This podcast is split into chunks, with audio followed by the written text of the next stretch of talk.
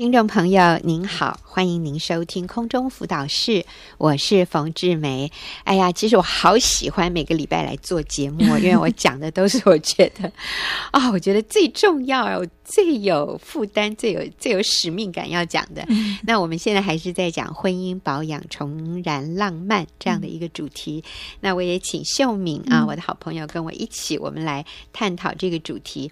所以我们通常都是来看一些婚姻保养的。谎言是什么？然后那真理又是什么？所以这次我们要看的是谎言二十一。是秀敏，你说一下。嗯，二十一哈，它比较是针对男生的哈，就是我努力打拼事业，供应家庭的需要，我就已经尽到我的责任了。那这是谎言。对，所以从男生的角度来说，很多男人认为我努力打拼事业，我这就是在供应家庭的需要，我已经尽到我的责任了。啊，这个有什么问题吗？呃，这为什么是一个谎言？呃，这因为我我想很多男人认为他的责任就是事业，然后工作，把钱拿回家就好了。嗯，可是上帝设计男人也不是这样子，丈夫哈，他需要呃供应家庭，除了经济方面之外，他也需要照顾到情感方面的需要，特别是对配偶，对，就是。情感、情感、心理、心理啊，然后其实很多家庭的细节，嗯，他也是需要这个男人参与的，嗯，而不是说好像就，就是把薪水带给你就好。嗯。那这个就是跟我们前面谈的很像，也会造成危机。就是家人觉得跟他们，就孩子也会觉得跟父亲没有连接，没有没有一体的，没有那个团队的感觉，好像就是分开的。是对，所以我也嗯，如果是以这个谎言为前提，很多男人认为我不需要住在家里，所以我们有一个姐妹，她先生就是长期就是在。在大陆工作，那我们鼓励他回去跟先生一起住哈。嗯、他说没办法呀，我先生是在做房地产，在大陆，那他就是这个城市做完就跳到另外一个城市，嗯、所以他就变成没有一个固定的居所。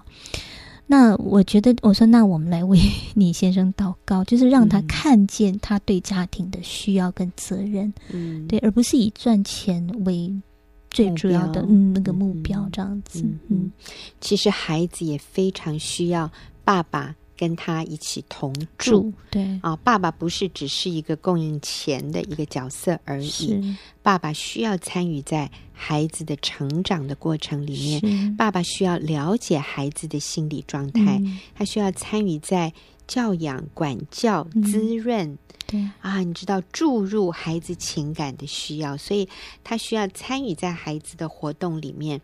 晚上他回到家，他不是就是休息而已，嗯、他需要了解孩子今天发生什么事，他需要了解老婆你今天心情好不好。嗯、他是一个情感这方面的供应者，是而不是。局外人，嗯、所以我这次呃前一阵子回到美国去，我到基督教书房，我就看到一本书，然后那个标题非常的耸动啊，或者是说很引起我的注意，它就是一个字叫 fatherless，fatherless、嗯、fatherless 就是无父的无父，嗯、没有父亲的一个一个 generation，、嗯、一个一个一个啊、呃、一代，嗯，没有父亲的一代，嗯。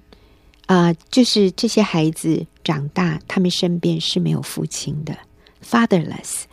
他不是没有父亲，而是这个父亲根本是缺席的，嗯、是不在场的。所以在他们的生活里面是没有父亲这个角色。那这本书就是在讲，当一个父亲缺席的时候，会带来什么样的一个 generation？、嗯、这一代的年轻人会有哪些特征？啊，其实是蛮恐怖的。嗯我们看到今年很多无情无义的，或者是非常只看重情欲的啊，或者是肉体的，或者是物质的这样追求这些这样的一些年轻人，其实你回到他的成长背景里面，你看到的就是他们非常欠缺情感上面的滋润，是他们非常欠缺跟人、跟他的父亲和母亲。建立很深厚的关系。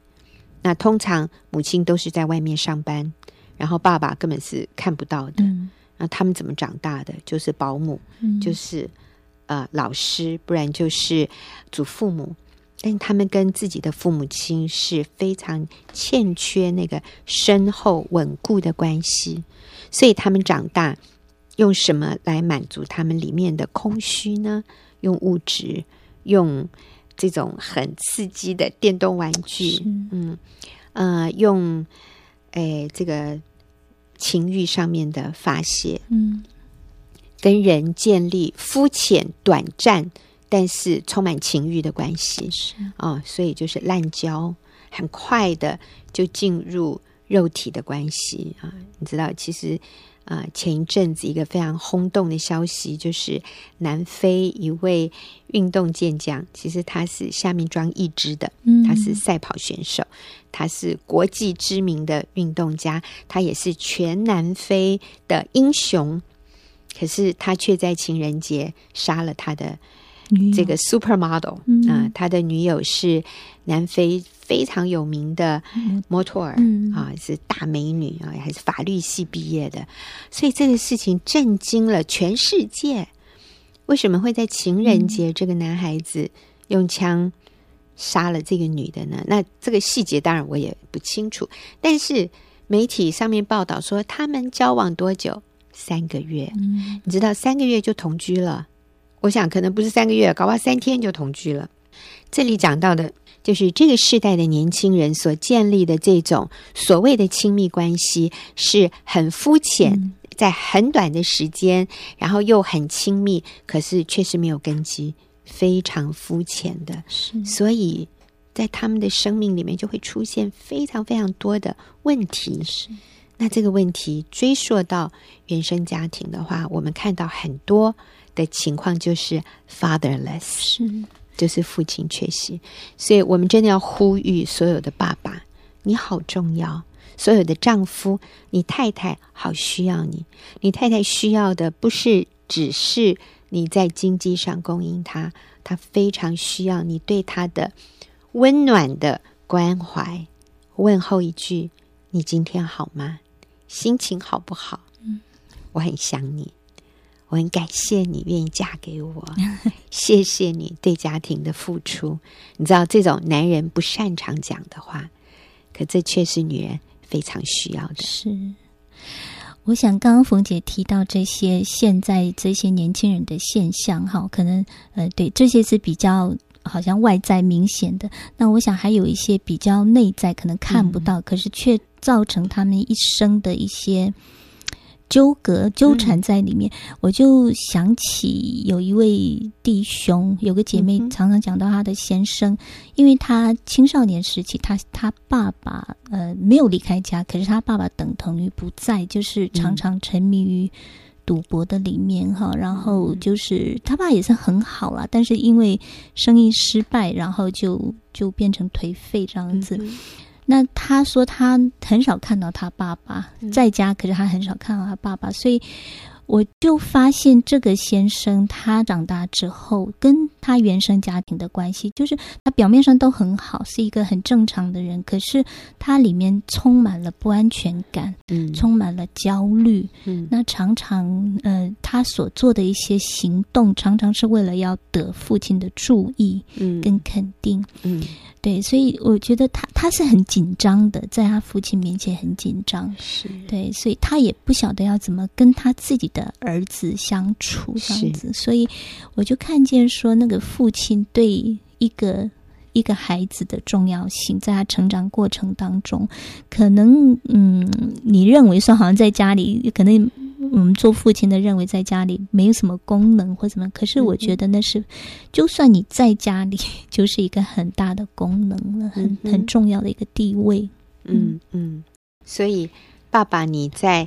家里面的角色哈非常重要，呃，我就读一下我们这个小册子里面讲的说，嗯、许多男人努力打拼事业的出发点是为了家人，嗯、但最先被牺牲的往往也是家人。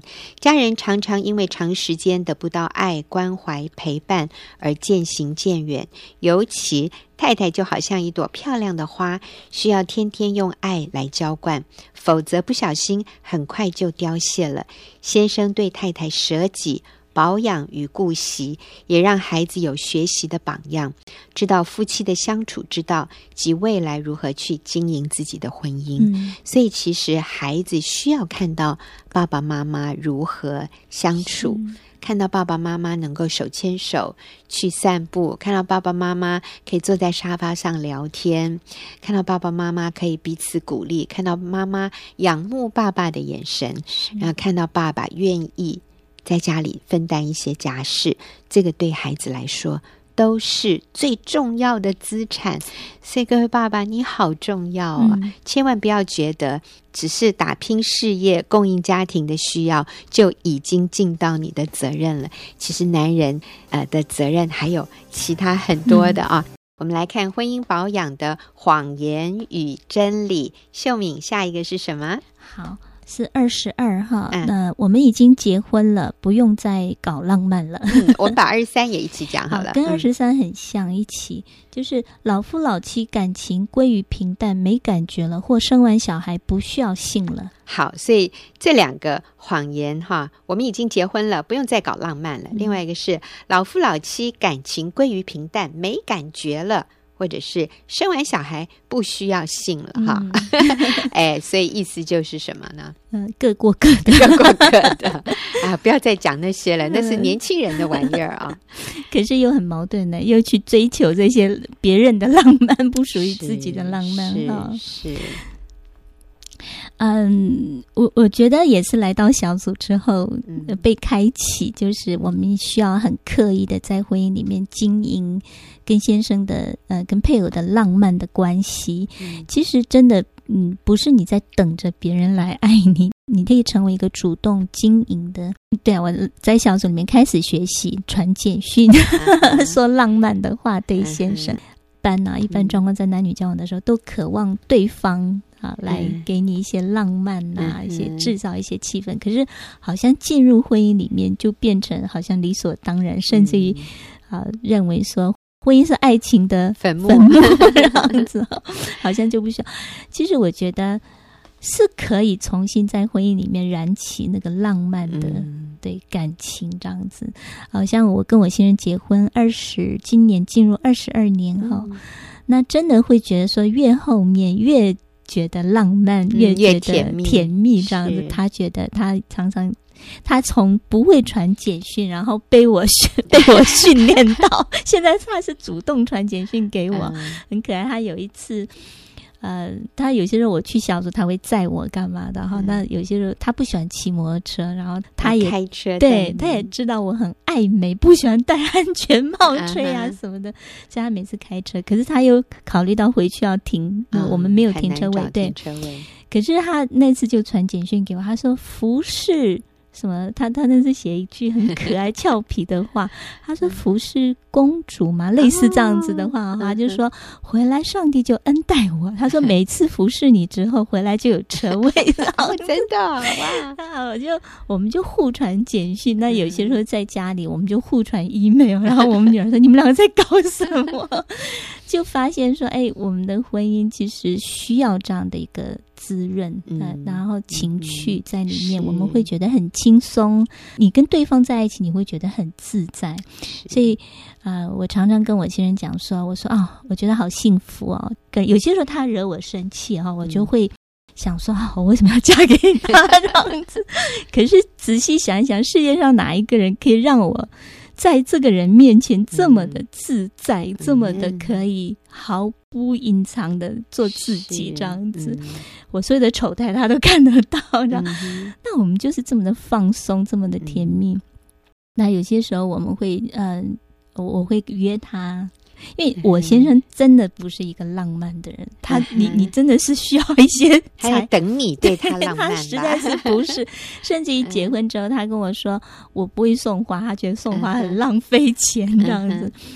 可是哎，嗯，那我就主动啊，我就觉得说那我就来，我我就来主动。所以常常是我约他去约会这样子，有些时候我们会出去逛一逛，走一走。是，那真的觉得。他就觉得很幸福，嗯、他就觉得说，他对啊，我就说，那有些时候他走很快啊，走前面，嗯、我就说，先生，你现在在跟小姐约会，你需要走慢一点。嗯、反正我觉得我们关系非常的甜蜜。你的生活里面有很多小事情，你是可以制造甜蜜的，你不需要。当然，你如果可以，你也可以花大钱，什么都 OK 啦。但是你也可以抓住一些小地方，你就觉得很幸福甜蜜。我记得有一次我要去，就是去开会这样子，然后我早上起来我就会洗澡，赶快弄啊。他就端了一杯咖啡牛奶，因为我不能喝咖啡，但是他知道我喜欢加很多很多牛奶，一点点，嗯、他就端了一杯咖啡牛奶在我的梳妆台上，这样。嗯、那我就很匆忙喝一喝，弄一弄就出门了。可是我。坐在公车上，我突然回想那一幕的时候，我觉得好幸福哦！嗯、我就立刻传了一个简讯给他，嗯、我说：“谢谢你那一杯咖啡，让我觉得很甜蜜、很幸福。嗯”那他又回传说：“哇，我要赶着去开会，他还会还想到他，这样他也觉得很得安慰。是”就是我发现说，婚姻里面其实是你是可以去。搞浪漫，对，搞浪漫，而且是越搞越幸福，这样子。是，是很好的，而且是很需要的。不然我们就会觉得那个心哈就没有什么刺激，没有什么，就变得很平淡、很无趣。那他就是可能就有一方会想到说，那他要去外面找刺激、找浪漫，找浪漫，因为向往浪漫是上帝造人的一个。基本需求，是 我们是向往浪漫的，所以上帝也把基督与教会的关系比喻成新郎跟新妇，嗯、所以其实上帝是非常看重这种浪漫的爱情关系的。我们跟主耶稣之间的这个爱也应该是充满感觉、充满情趣的啊。嗯，我记得有一位七十多岁的老太太曾经说过一句话，她说：“如果我的人生可以重来一遍。”我一定要去给他谈一个轰轰烈烈的恋爱，哇！我听到这句话的时候，我好 shock 哦，我非常非常错愕。七十几岁的人，他如果人生可以重来一遍，他想的是这件事，他要去谈一个轰轰烈烈的恋爱，可见得他虽然七十几岁，可是他向往浪漫，是而且是轰轰烈烈的 浪漫恋爱的一个一个。关系啊，所以这个向往浪漫不是年轻人的需求而已，也是所有中年人甚至老年人。所以我说哈，越老夫老妻越要搞浪漫，嗯，否则的话，你的生活真的最后会觉得很无趣，嗯，啊，就算我们都是传道人，我们都很爱主，但是不要忘记，你跟你的配偶一定要继续。浪漫下去。我常常问姐妹们一个问题：我说，今天如果你不替你先生煮饭，请问你先生可不可以吃别人煮的饭呢？嗯、会犯法、会犯罪吗？没有，他绝对可以到餐馆吃，他也可以吃菲佣煮的饭，或者他可以吃他妈妈煮的饭，都可以。他吃别人煮的饭没有犯法，没有犯罪。我说，今天如果你不替你先生洗衣服，他可不可以请别人帮他洗？可以。没有犯法，没有犯罪。今天如果你不打扫房子，可不可以请别人来帮你们打扫房子？绝对可以，没有问题。你知道吗？你的许多功能都可以被取代的。甚至我说，你先生想，你先生在公司里忙不过来，他可不可以请一个女秘书帮忙他处理公务？可以，这个没有犯法，没有犯罪。虽然有一点危险哈，不、嗯、不过我们说这也不是有什么严重的大问题的。嗯或者你先生想要投资，嗯，他没有跟你商量，他去找一个理财顾问，帮他一起给他一些建议，可以吗？可以的。所以姐妹们，你有没有看到许多事情，你的功能是可以被取代的？但是今天，如果你不跟你先生做爱，嗯，你不跟你先生，你不给他这个亲密性关系，请问他可不可以去找另外一个人来做呢？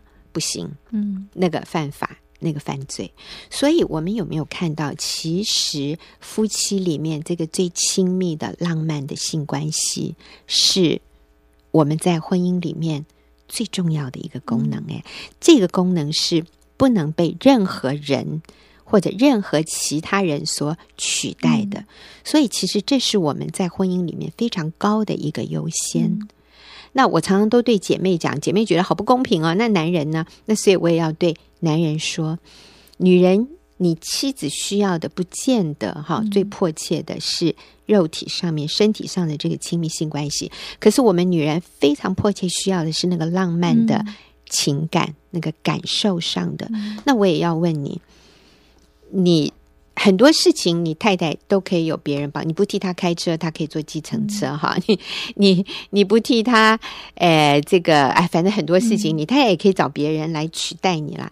啊。你不陪他出去玩，他其实也是可以找朋友一起去踏青啊，去做外面的活动。但是你妻子内心对于浪漫的需求，他可以找另外一个男人来幻想。作为他的对象，他可以找另外一个男人来倾诉他的心情，或者找另外一个男人来拥抱他，来安慰他吗？不行，那只有你可以。所以，是当一个女人感受到这种男人愿意倾听的时候，他觉得被爱，他觉得很浪漫。所以，各位丈夫，你也是无可取代的。各位妻子。在你跟先生浪漫的关系里，也是没有人能够取代你的。所以，不管你结婚多久，我们都要看重这件事。好，今天非常谢谢各位的收听，也谢谢秀敏的参与。那我们下个礼拜同一时间再。